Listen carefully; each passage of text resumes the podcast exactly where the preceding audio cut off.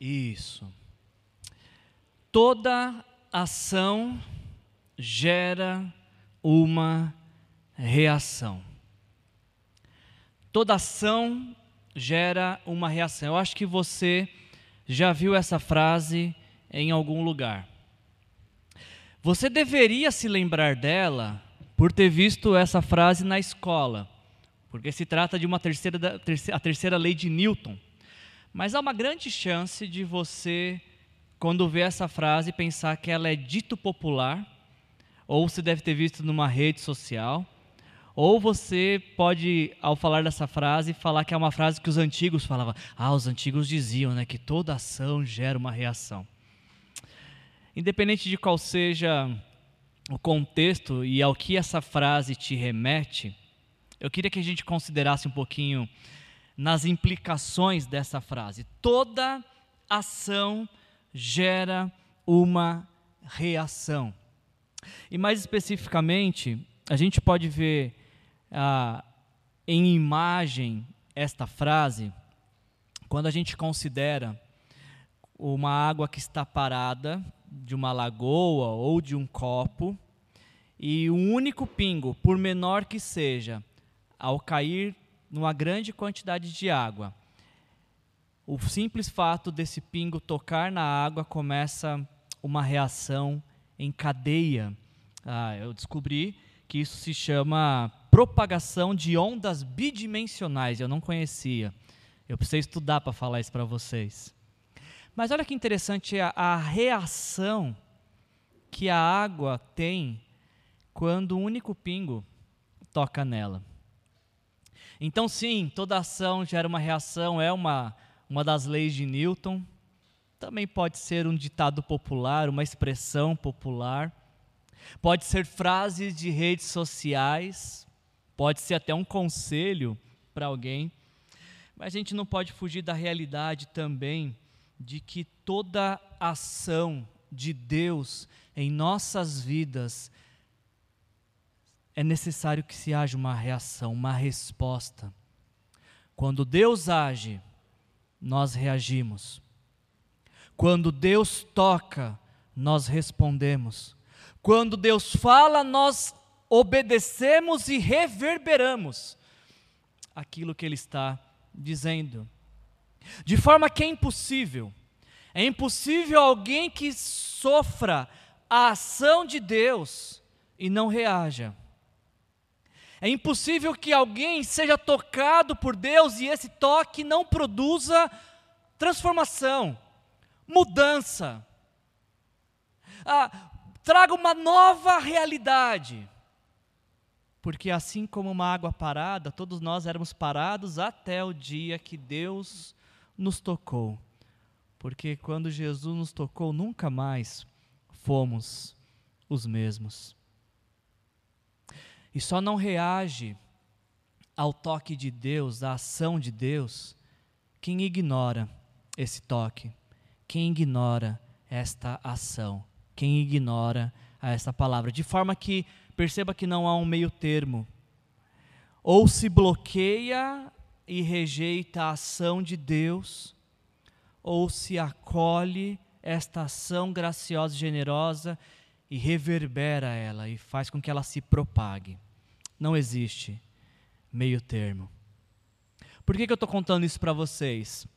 Porque nesse mês de nesse mês de outubro, onde a gente está comemorando 44 anos de vida da nossa igreja, nós somos convidados a considerar quem é a nossa igreja.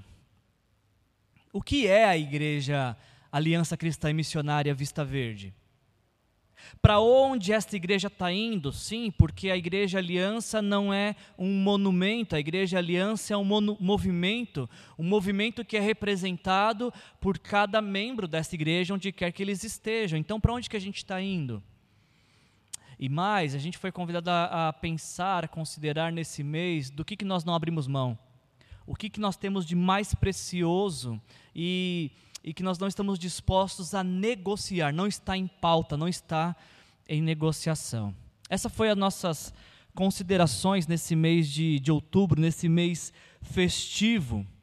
E preparando essa última mensagem dessa série, gente, eu fiquei pensando na seguinte questão: que se, se a partir de amanhã, nós, membros da Igreja Aliança Cristã e Missionária Vista Verde, decidirmos fechar nossas portas e não sermos mais essa igreja, vendermos esse prédio, cada um ir para um canto, se a, gente, se a, se a história da Igreja Aliança Cristã e Missionária Vista Verde se encerrasse amanhã, nós teríamos lindos 44 anos de histórias para contar. Muitas histórias, muitas, muitas de pessoas que foram curadas, de pessoas que foram libertas de vícios, de pessoas que não podiam engravidar, engravidaram, de pessoas que, ah, enfim, tiveram suas vidas transformadas pelo poder do Espírito Santo. A gente teria inúmeras histórias para contar, se, nós tivesse, se nossa história terminasse amanhã. Agora, a grande questão é que eu acredito e assim espero que a nossa história não vai acabar amanhã. Se eu estiver nesse púlpito semana que vem de novo, se eu estiver diante de vocês semana que vem de novo, se na semana que vem nós abrimos as portas de novo e a gente está se preparando para isso, a pergunta que eu faço para você é: que história nós teremos para que, que história nós estaremos construindo para contar daqui para frente? Porque sim, nós temos um, uma linda história que passou mas quando a gente abrir as nossas portas semana que vem, nós estamos começando uma nova história, construindo uma nova história. Nós estamos iniciando um novo movimento, porque uma nova geração na nossa igreja está surgindo. E a gente precisa dar sequência a essa história de 44 anos. E essa é a pergunta que me vem ao coração ao preparar a mensagem para a nossa reflexão de hoje. Que história nós estamos construindo? Que legado nós estamos deixando.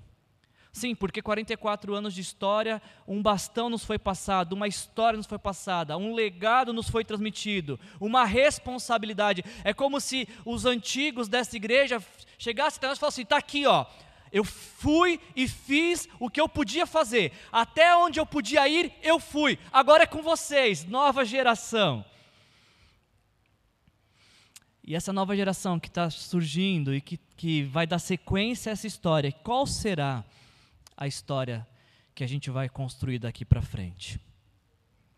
Se na semana que vem eu estiver aqui como pastor dessa igreja, e semana que vem a gente abrir as portas da nossa igreja, eu queria ser pastor da igreja a partir da semana que vem, e abrir as portas da nossa igreja a partir da semana que vem, uh, da seguinte forma da seguinte forma. João capítulo 9, versículos de 1 a 11, nos diz as seguintes palavras: Ao passar, ao passar, Jesus viu um cego de nascença. Os seus discípulos lhe perguntaram: Mestre, quem quem pecou? Este homem ou seus pais para que ele nascesse cego? E disse Jesus: Nem ele nem seus pais pecaram, mas isso aconteceu para que a obra de Deus se manifestasse na vida dele. Enquanto é dia, precisamos realizar a obra daquele que uh, me enviou. A noite se aproxima quando ninguém pode trabalhar. Enquanto estou no mundo, sou a luz do mundo. Tendo dito isso, Jesus então cuspiu no chão misturou terra com saliva e aplicou-a aos olhos do homem. Então lhe disse: Vá lavar-se no tanque de Siloé, que significa enviado.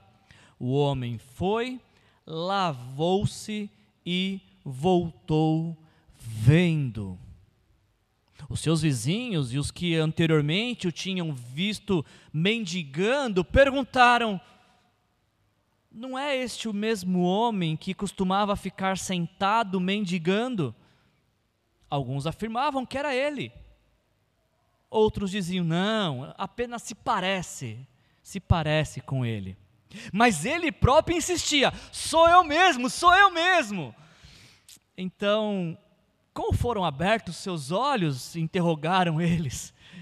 E ele respondeu: O homem chamado Jesus misturou terra com saliva, colocou-a nos meus olhos e me disse que fosse lavar-me em Siloé. Fui, lavei-me e agora, agora eu vejo. Alguns versículos antes dessa história, em João capítulo 8, Jesus está no templo Jesus está ensinando no templo. Jesus está cercado por líderes religiosos que estão fazendo questionamentos para ele sobre a fé, sobre a esperança, sobre a palavra. E Jesus silenciando aqueles que o estavam questionando com toda a sua sabedoria, com toda a sua graça, com toda a sua autoridade. E uma vez que os religiosos, os fariseus não conseguiam vencer Jesus em argumentos, eles tentaram vencer Jesus em uma armadilha. Então Jesus, no templo, no capítulo 8, uma cena antes do que a gente acabou de ler, Jesus está ensinando e trazem para ele uma mulher pega em flagrante, em adultério. Agora, o que é muito curioso é que essa, o flagrante ah, foi de uma mulher só, porque não trouxeram o homem, trouxeram só a mulher só. E, e dizem para Jesus assim: Jesus, essa mulher foi pega no ato, sozinha? É, e a lei diz que quem faz uma coisa horrível dessa, quem comete um pecado desse, deve ser apedrejado até a morte. O que, que o Senhor diz? Eles não queriam saber o que Jesus tinha para dizer, como se o que Jesus fosse falar fosse convencê-los. O que eles queriam é que Jesus se enforcasse de alguma das duas formas. Porque se Jesus diz, a lei fala para apedrejar, apedreja. Jesus seria acusado então de incitar uma revolta pública e os romanos poderiam prendê-lo e matá-lo. Agora, se Jesus fala, não, por que apedrejá-la? Vamos considerar melhor, vamos relevar esse pecado. Os fariseus diriam: está vendo? Ele é um falso mestre, ele é um falso Messias, porque ele vai contra a lei de Moisés. E aí Jesus está lá tranquilo, escrevendo com aquele, aquela mão graciosa dele sobre a terra, e, e, e parece que nada o abala, e ele está escrevendo, e as pessoas perguntam: e aí, como é, qual é o seu veredito, Jesus? E Jesus diz: bom, quem nunca pecou, que atire a primeira pedra. A lei fala para apedrejar? Pode apedrejar, mas o primeiro a apedrejar seja quem nunca pecou. E aí o texto nos diz que um a um vão largando suas pedras, dos mais velhos aos mais novos, porque essa é uma realidade humana, todos nós pecamos.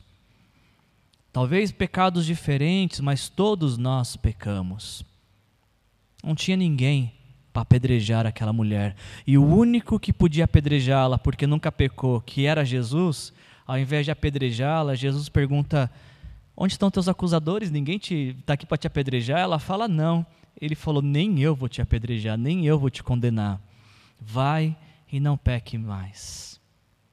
E aí então, Jesus ele continua no templo, e ele está discutindo com os fariseus, com os líderes religiosos, e aí então, se você voltar uma página da sua Bíblia, o capítulo 8 termina dizendo que Jesus está saindo do templo, e ao sair do templo, ele passa e vê um cego de nascença.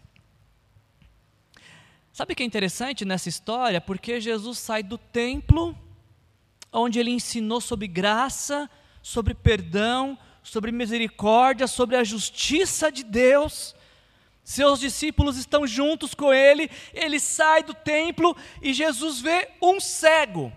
Mas os discípulos, eles enxergam o quê? Um pecador, um amaldiçoado, porque Jesus olha para o cego e os discípulos perguntam: "Mestre, quem foi que pecou? Este homem ou seus pais para que ele nascesse cego? Porque na mentalidade daqueles discípulos existia nos céus um Deus vingativo, um Deus que castiga, um Deus que pune, um Deus de quem as pessoas têm que ter medo. E se este homem nasce cego, só pode haver duas possíveis explicações. Ou ele pecou no ventre materno, porque os judeus acreditavam que crianças que se mexiam muito é porque estavam pecando dentro do ventre materno, ou porque os seus pais pecaram. Seja uma forma ou outra, esse homem cego, ele é estigmatizado pela sociedade como um amaldiçoado. Por quê? Óbvio, ele nasceu cego. só sendo um amaldiçoado para nascer cego, só sendo tendo cometido um pecado muito grande para ser castigado por Deus dessa forma. Então este homem é, é, categorizado pela sociedade como amaldiçoado, mas não é ele sozinho, porque, como ninguém sabia se foi ele ou se foram os pais que pecaram, os pais também eram estigmatizados. Ah, o que, que vocês fizeram para o teu filho nascer cego? E a gente vai ver um diálogo mais para frente, em João capítulo 9, você pode ler essa história depois na tua casa. Os pais nem querem assumir responsabilidade por este filho porque os pais parecem que estão acomodados e aceitos na sociedade e no convívio da sinagoga. Então, quando questionam, este é teu filho, como que ele está enxergando? E os pais falam, pergunta para ele. Os pais não querem nem ter mais responsabilidade por aquele homem. Porque, afinal de contas, quem quer se relacionar com um amaldiçoado, um castigado por Deus? Mas sabe o que, que essa, essa passagem fala meu coração? E, e esse é o tipo de igreja que eu quero construir enquanto eu for pastor? Desta igreja é que enquanto os discípulos olham um homem amaldiçoado, Jesus viu um homem que necessitava de graça e misericórdia. O diálogo dos discípulos é: explica para a gente, Jesus, porque a gente precisa condenar alguém, ou ele ou os pais. Alguém precisa pagar por esse pecado. E Jesus, mais na frente, vai falar assim: alguém vai pagar, quem vai pagar sou eu. Não só pelo pecado dele, mas pelo pecado de toda a humanidade. Eu acho fantástico esse olhar gracioso de Jesus, porque Jesus não olha para os nossos pecados. Jesus não olha para as nossas falhas como se entre nós aqui nesta noite houvessem menos pecadores e mais pecadores. Houvessem aqueles que mais merecem o favor de Deus e aqueles que precisam clamar muito por essa misericórdia não é esta matemática de Jesus, não é esta equação de Jesus. A equação de Jesus é essa: todos pecaram. E todos precisam de salvação. Estão todos no mesmo patamar, na mesma linha, na mesma, na mesma prateleira. Pecadores que precisam da graça e misericórdia de Jesus. Talvez os discípulos estavam olhando para aquele homem e falam: esse sim é amaldiçoado, porque nasceu cego. Eu não, eu sou abençoado, porque tenho minhas vistas, tenho minhas mãos, posso andar. Eu, eu, eu acho lindo Jesus desconstruindo esta lógica da religião, de que Deus castiga e pune pessoas de uma maneira perversa, para que elas sintam o quão pecador elas são. Jesus desconstrói essa lógica. Jesus vai explicar para esses homens: nem ele pecou, nem seus pais pecaram, no sentido de que ele não nasceu cego porque alguém pecou. A questão não é ser cego como consequência de um pecado dos pais ou dele. Jesus vai explicar o que aconteceu na vida dele, o que vai acontecer, é para que na vida dele a obra de Deus se manifestasse. O que Jesus está dizendo é que aquela cegueira seria uma forma, uma maneira de Deus ser glorificado na vida dele.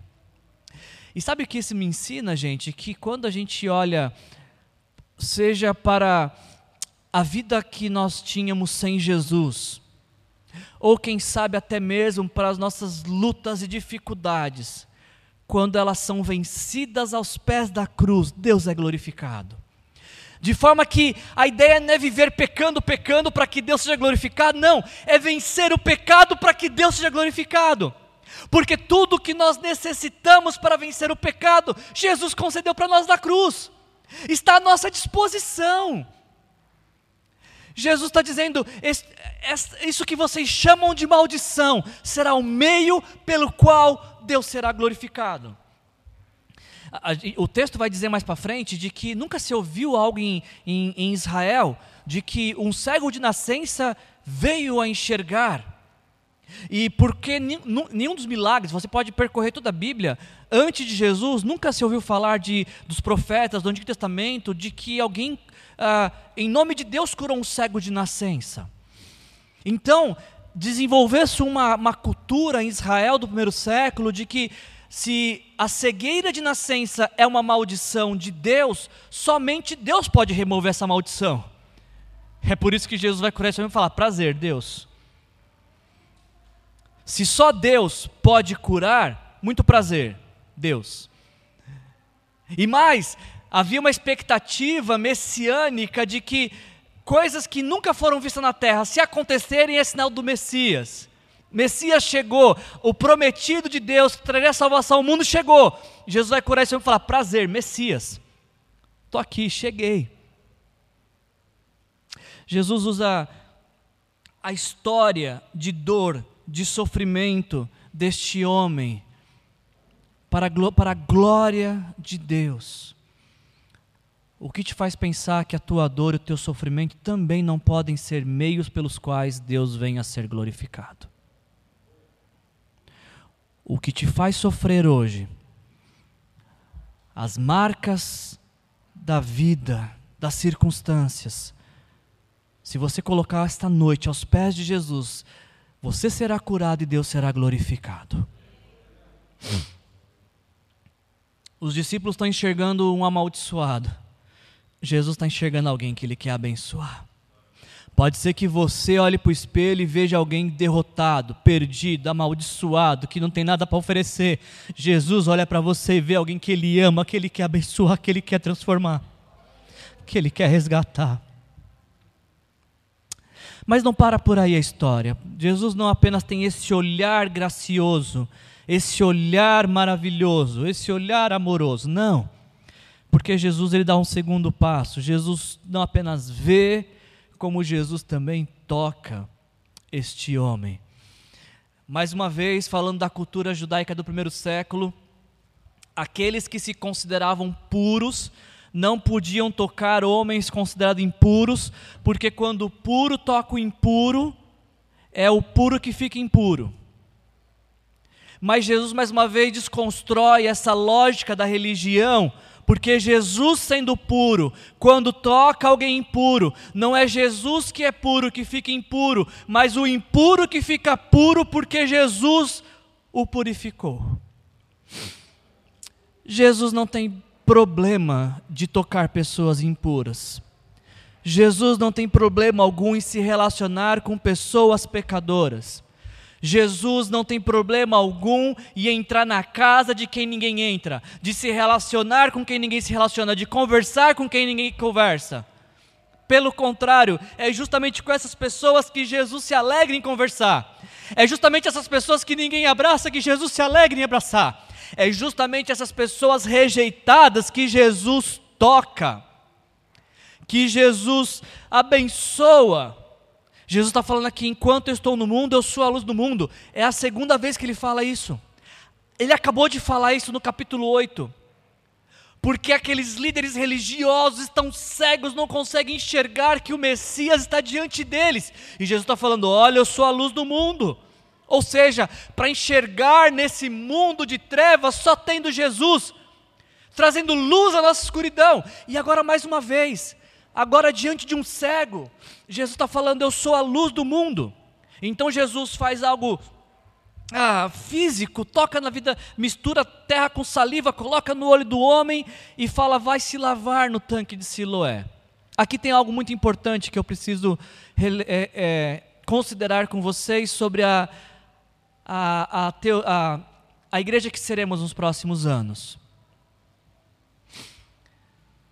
Esse homem jamais seria curado se ele não fosse se ele não obedecesse a, a ordem de Jesus de se lavar.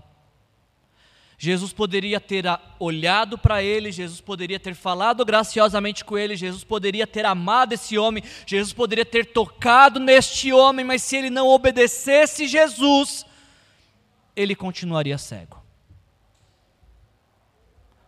Por isso que eu disse no começo que toda ação de Deus cobra de nós uma resposta, uma, uma reação. O milagre acontece em meio à obediência. Não é que a obediência cobra o milagre. Não, não é isso. Ah, Deus, porque eu obedeci agora, o Senhor tem que fazer alguma coisa, dá seu jeito. Não, não é isso. O fato é que quando Deus ordena e não sugere, quando Deus manda, obedecemos e somos abençoados, ou desobedecemos e viramos rebeldes. Não tem um meio termo. Esse homem podia falar: Poxa, não estou enxergando nada. Jesus falou que ia me curar, ele colocou terra no meu olho e eu não posso ver nada. É, não, não, não, adianta nada seguir Jesus, não adianta nada ouvir Jesus, porque continua cego. Lógico, você não obedeceu.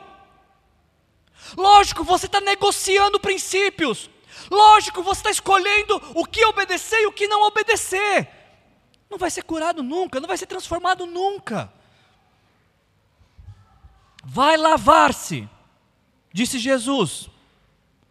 O homem foi, lavou-se, e só depois que lavou-se, voltou vendo.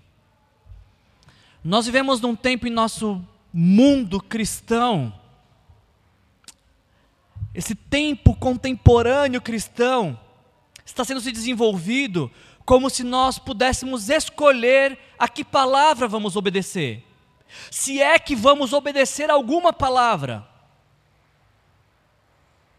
Não existe segredos, não existe atalhos. Ou vivemos sobre a orientação da palavra de Deus para a glória de Deus Pai, ou vivemos de acordo com os nossos próprios valores egoístas, consumistas e pecaminosos. Não tem um meio termo disso. Ah, tem como eu ser discípulo de Jesus sem obedecer Jesus? Não, não tem.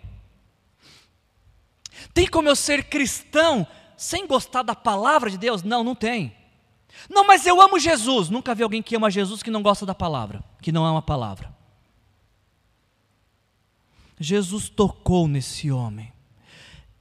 E quando Jesus toca nesse homem, a vida desse homem é completamente transformada. Que é o terceiro ponto. Jesus viu, Jesus tocou, e Jesus transformou. O homem foi se lavar, voltou vendo, os seus vizinhos olharam para ele, mas peraí, não era um mendigo? Era, antes de ser tocado por Jesus. Ele era mendigo até ser tocado por Jesus. Não, mas esse cara era cego, ele era mesmo. Você precisava de ver ele sem Jesus, cego, não enxergava nada. Ah, mas quando Jesus tocou na vida dele, quando Jesus começou a trabalhar na vida dele, ele não foi mais o mesmo. Eu acho interessante esse diálogo, porque começa-se um debate, as pessoas estão dizendo ali: não, não é ele, não, não é possível que Jesus fez essa obra na vida dele. Não, não é, é alguém que parece com ele. Ou ele está mentindo para a gente, ele continua cego. E o homem fala: Não, gente, eu era cego mesmo, sou eu, não é ninguém. Foi, foi em mim que Jesus tocou, foi a mim que Jesus trabalhou, na minha vida que Jesus trabalhou, sou eu. Mas você não era cego? Eu era. Mas você não é mais? Não sou. Por quê? Porque Jesus me tocou. Porque Jesus me visitou. Porque Jesus falou comigo. Porque Jesus fez por mim o que ninguém podia fazer. E eu acho interessante uma sociedade que valoriza mais o pecado do que a ação de Jesus. Eles estão discutindo, não é você não, não é possível que seja você, não, deve ser outro, é seu irmão gêmeo, tem que ter uma explicação. Tem uma que você talvez esteja rejeitando. Só Jesus pode transformar uma vida. Não, não, mas tem que ter outra coisa, uma outra forma. Não tem. Não tem. Só existe uma. Jesus Cristo e nada mais. Jesus somente tão somente Jesus. Esse homem foi, lavou-se, voltou vendo, gerou um grande debate e me agrada a ideia de que esse homem mantém posição. Quando começa a receber pressão de que ele não era cego, de que não é ele, ele podia simplesmente fugir desse conflito, ele podia simplesmente deixar para lá, mas ele faz questão: não, não, gente, sou eu mesmo. O homem chamado Jesus ah, misturou terra com saliva, colocou nos meus olhos, me mandou me lavar, eu fui, lavei e agora eu vejo. Essa é a minha história, este é o meu testemunho, foi isso o que ele fez por mim. Agora, sabe que seria muito uma, uma curiosidade, e eu queria falar sobre isso também, sobre a igreja que eu quero, que eu quero ser, que eu quero que sejamos, é que, imagine essa cena, toda essa situação. Um homem cego, Jesus cura, um alvoroço na cidade, é você, não é você, sim, sou eu. e aí então aquele homem passa a ser conhecido a partir daquele dia como ex-cego.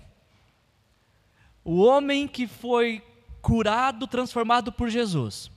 Pergunta: Imagina que você está lá em Jerusalém no primeiro século, e na semana passada você viu esse homem cego mendigando na porta do templo.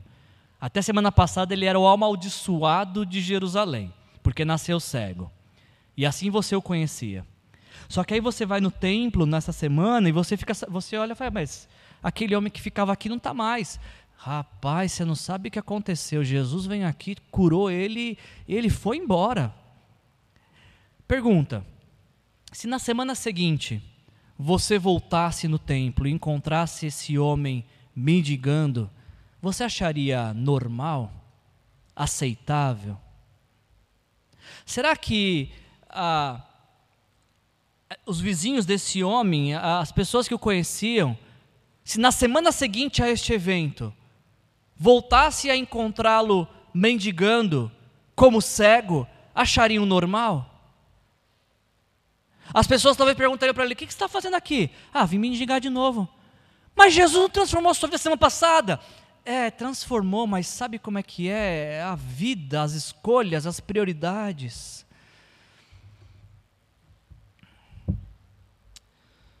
Não tem como ser transformado por Jesus e voltar a ser a mesma pessoa antes desse encontro com Jesus.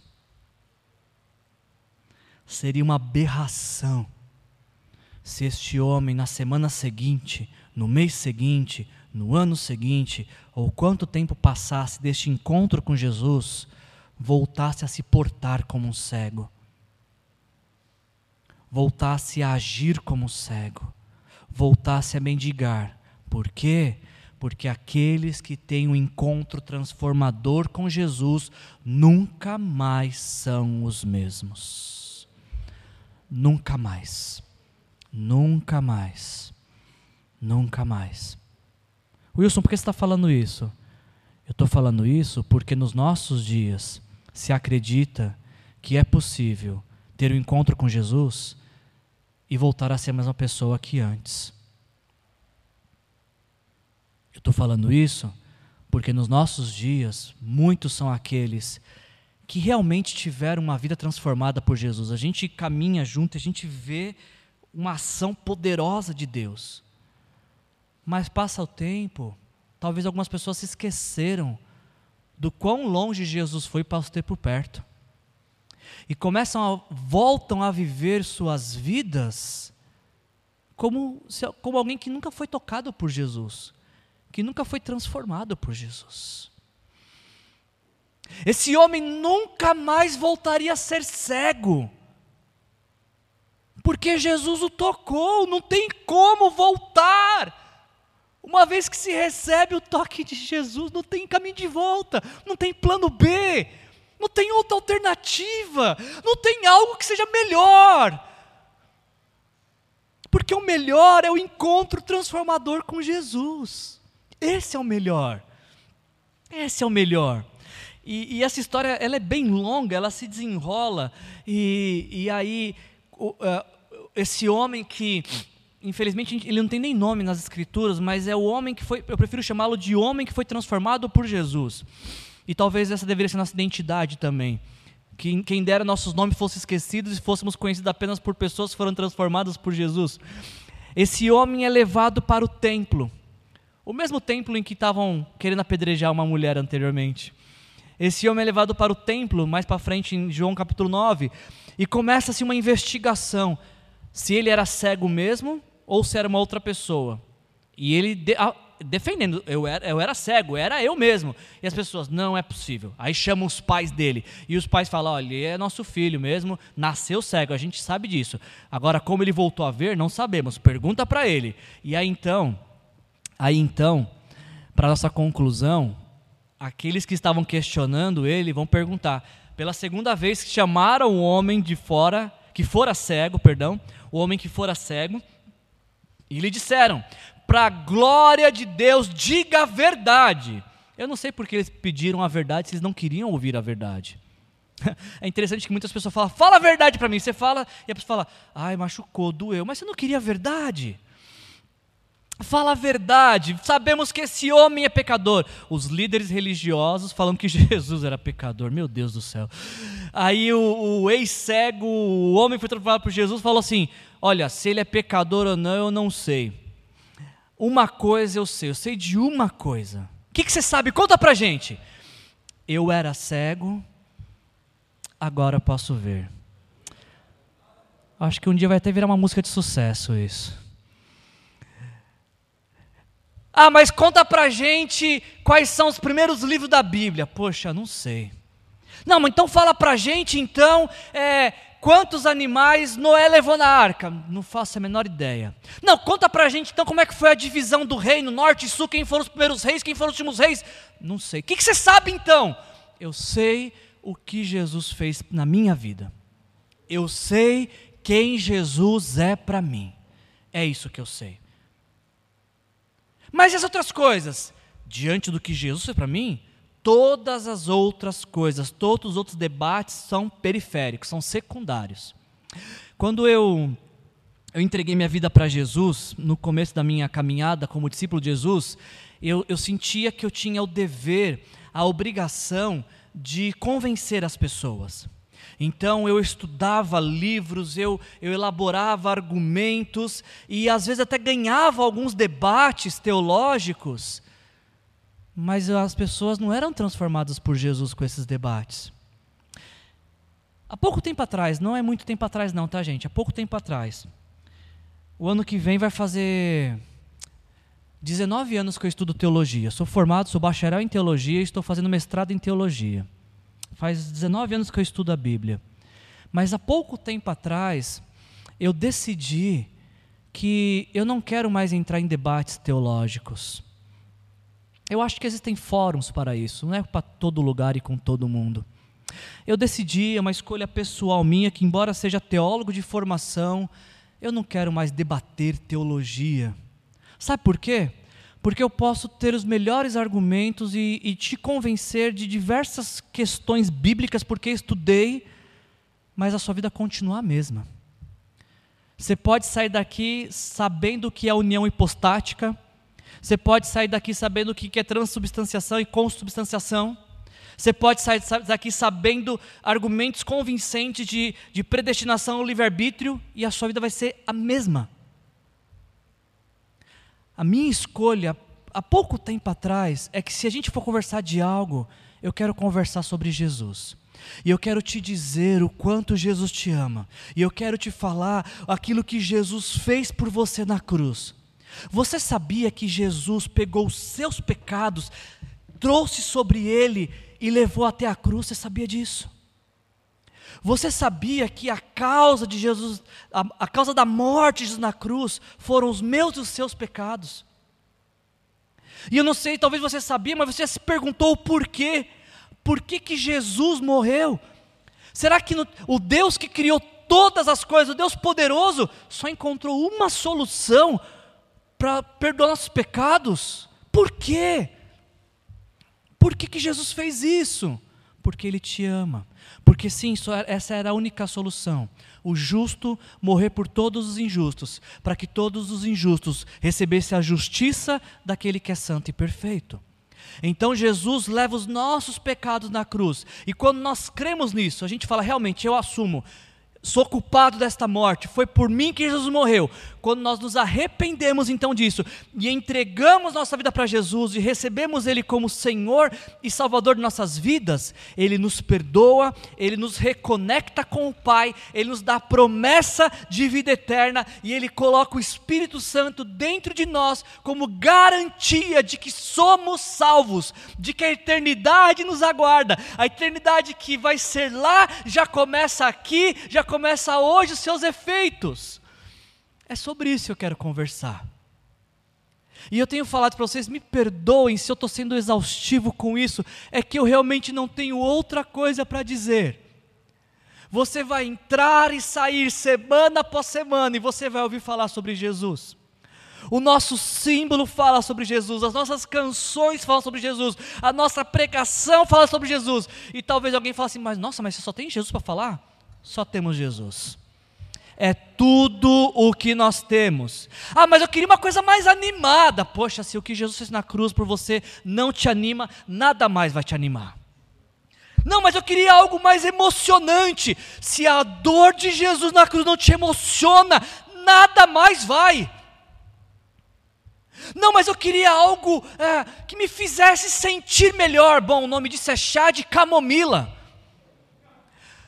Porque o que Jesus fez por você na cruz te constrange, nos constrange, nos incomoda, nos provoca, nos inquieta,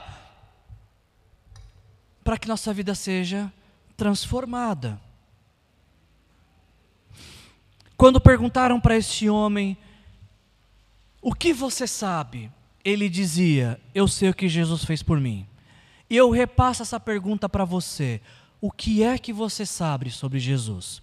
Mas não estou perguntando de um saber que ele é, é, ele é formado por informações. Uma, não estou perguntando só qual é a sua coletânea de informações sobre Jesus. Não é sobre isso que eu estou falando. A minha pergunta é: qual é a transformação que Jesus fez na sua vida? E antes que você pense errado, eu não estou perguntando sobre a, a, a, transformação moral. Ah, eu era imoral e agora eu sou moral. Eu não estou falando, tem pessoas que falam assim, ah, qual que foi o grande feito de Jesus na sua vida? Ah, que eu era de tal religião e agora eu virei crente. Como se fosse uma poção que toma, virei, pum, virei.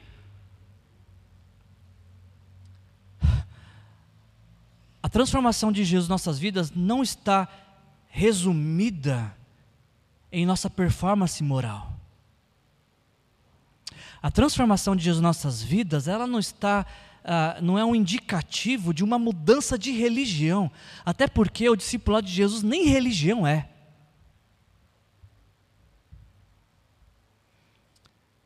Quando a gente fala sobre a transformação de nossas vidas, a resposta é: eu era um pecador perdido a caminho do inferno. Mas pelo sangue de Jesus foi perdoado, restaurado e estou a caminho da eternidade. Essa é a nossa transformação. E, obviamente, todas as outras coisas vão acontecendo, vamos ganhando um novo estilo de vida, novas prioridades, mas a maior transformação de Deus nossas vidas é a transformação do nosso ser, da nossa essência da nossa vitória contra o pecado, de não viver mais sob satisfação, governo, domínio do pecado, mas viver para a glória de Deus, viver sobre o senhorio de Jesus, viver pelo poder do Espírito Santo vivendo em nós. Existe uma pessoa da Trindade que habita no coração de todo aquele que se rendeu a Jesus, que é o Espírito Santo. É disso que a gente está falando. E se eu voltar aqui semana que vem como pastor dessa igreja, é sobre isso que eu vou falar. E é isso que eu vou te encorajar a entregar a sua vida para Jesus e viver como alguém que entregou a vida para Jesus, porque eu não consigo mais aceitar esta pregação dos nossos dias, que é possível dizer que entregou a vida para Jesus e continua sendo a mesma pessoa. Não é. É como você conversar com alguém e falar assim, pra, você encontrar com uma pessoa e ela falar assim para você: Nossa, você não sabe o que vai acontecer. O quê? Acabei de ser atropelado por um caminhão. E se olha para a pessoa, a pessoa está intacta, inteira. Ah, você está mentindo, não é possível. É mentira mesmo. Como também é mentira alguém que diz que foi transformado por Jesus e não se parece com Jesus. Que fala: entreguei minha vida para Jesus, mas não consegue perdoar. Entreguei minha vida para Jesus, mas mantém seus vícios. Entreguei minha vida para Jesus, mas vive para os seus interesses. Tem algo, algo errado, não está certo. Algo errado não está certo. Eu sei de uma coisa, eu era cego, agora eu vejo. E aí então, com a resposta que esse, que esse homem dá, ele é expulso do templo. Os religiosos preferiram ficar com o pecado do que ficar com a manifestação do poder de Deus. Eles estavam diante de um milagre palpável de Deus, mas eles preferiram ficar com suas convicções. Sabe por que eles não acreditavam no que estava acontecendo? Porque era sábado. E sabe qual era o argumento deles? que homem de Deus que cura sábado? Dia de cura é segunda, terça, é no culto de, de cura, de libertação. Vai curar logo no sábado. Gente que cura no sábado não pode ser de Deus. Esse era o argumento dos fariseus. Por isso que eles rejeitavam Jesus. Eles diziam: se um Messias que se presta, ele faria isso durante a semana, no domingo, na quarta, logo no sábado ele vai fazer.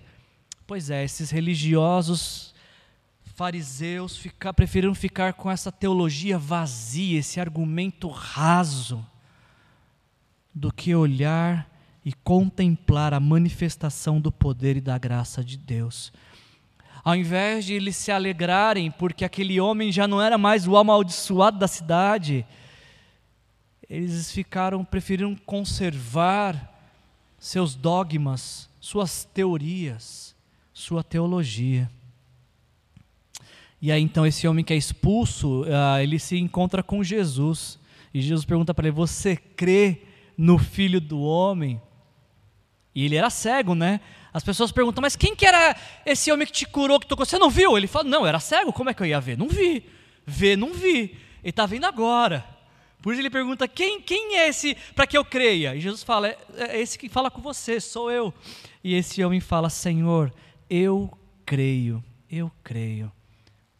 Eu não queria que você fosse embora daqui sem responder essa pergunta. Você crê em Jesus? Você crê em Jesus? Se você crê em Jesus, fala, eu creio em Jesus. Diga, eu creio. Eu creio em Jesus. Você crê em Jesus, Ele é o teu Senhor, Ele é o teu Salvador. Houve um dia na sua vida que você fez essa oração de entrega e falou: Senhor Jesus, toma a minha vida, eu não sei mais o que eu faço com ela, você sabe mais que eu, cuida da minha vida, não é mais minha, agora é sua. Quero viver sob tuas ordens, sob tua orientação, sob teu governo, sob teu domínio, sob tua direção, sobre o teu perdão. Já teve um momento na sua vida que você fez isso? Se você não fez, talvez hoje seja a sua, sua grande oportunidade de se livrar desta cegueira espiritual que vai te levar para o inferno e poder entregar a tua vida para Jesus. E é tão simples. Eu acho que é por isso que se torna tão complexo, porque é simples. É só realizar uma oração. Senhor Jesus, me perdoa pelos meus pecados. Foram os meus pecados que te levaram à cruz. Eu te entrego a minha vida, venha ser meu Senhor. É uma oração com suas palavras, do seu jeito. Simples se nesta noite você sair daqui dizendo: Senhor Jesus, a minha vida é tua, eu te entrego e recebo o Senhor como meu Senhor e Salvador, você é salvo, você é perdoado, você não é mais um cego amaldiçoado, mas um, passa a ser um filho amado de Deus eu creio.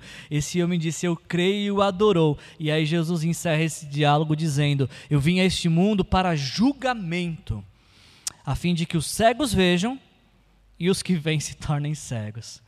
Mas é, pela segunda vez Jesus está falando isso. Ele tinha falado no templo em João capítulo 8 para os líderes religiosos que se diziam ver, mas na verdade estavam cegos, uma cegueira religiosa. Mas aqueles que eram cegos pelo pecado, ao serem tocados por Jesus, passam a ver a vida de Deus, a vida que Deus tem preparado para eles. Eu queria muito voltar aqui semana que vem, gente. Eu vou me programar para isso, eu vou me preparar para isso. E eu queria muito que você voltasse aqui semana que vem também. Mas não apenas que você voltasse, mas que você voltasse com alguém que você trouxesse um amigo, uma amiga, um familiar. Porque perceba nessa história toda que a obra de Deus em nós, ela flui a partir de nós. É como o exemplo que a gente viu lá no começo. Vocês lembram disso aqui? Deus tocando em mim para que eu toque em outros. Deus tocando em mim para que eu toque em outros. Nós não somos represas do agir e mover de Deus. Nós somos uma fonte a jorrar. Deus toca, nós espalhamos. Deus toca, a gente divide. Deus toca, a gente compartilha. Deus faz, a gente proclama. Deus age, a gente reage. Eu finalizo com uma última pergunta. Como é que você vai reagir nesta hora ao toque de Deus na sua vida. De tudo que você ouviu, de tudo que o, o Espírito Santo está falando no seu coração agora, qual é a sua reação? Feche seus olhos e em oração conte isso para Deus agora. Como você quer reagir a esta palavra, como você quer reagir ao toque de Deus, como e com quem você gostaria de voltar aqui semana que vem.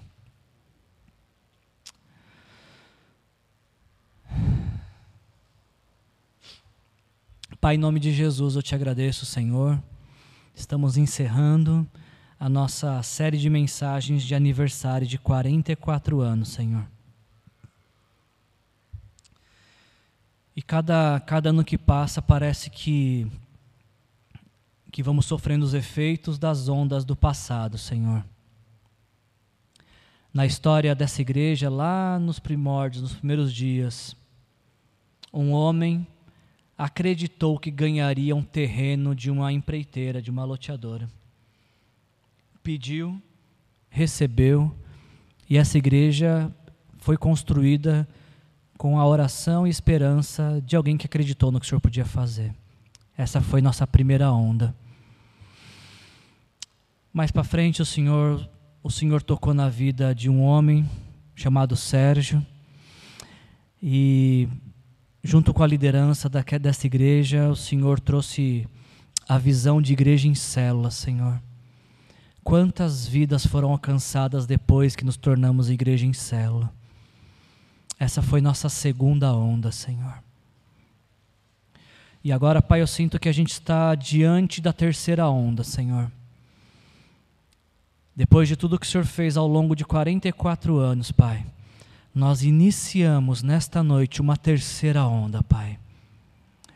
Uma onda que se compromete no relacionamento contigo, uma onda que se compromete no relacionamento uns com os outros, uma onda que se compromete no relacionamento entre líder e liderado, em formação de discípulos, uma onda que se desenvolve e alcança todo aquele que o Senhor quer transformar pelo poder do Evangelho, Senhor.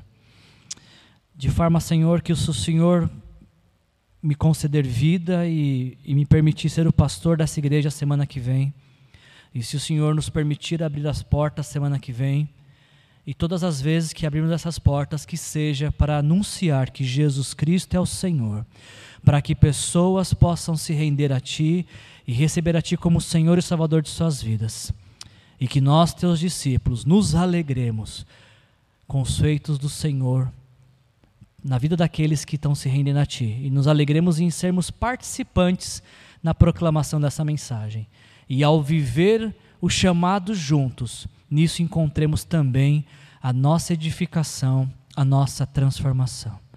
Te consagro, Pai, nossa vida, te consagro, Senhor, a vida da nossa igreja, te consagro, Senhor, os próximos anos dessa igreja. Seja glorificado através de nós, Senhor, e que a obra do Senhor em nós se espalhe a partir de nós, Pai. Essa é a minha oração, em nome de Jesus, amém. Que a graça do nosso Senhor Jesus Cristo, o amor do nosso Deus o Pai e a comunhão com o Espírito Santo se faça presente em nossas vidas hoje e sempre. Sejam cheios do Espírito Santo. Jesus abençoe sua vida.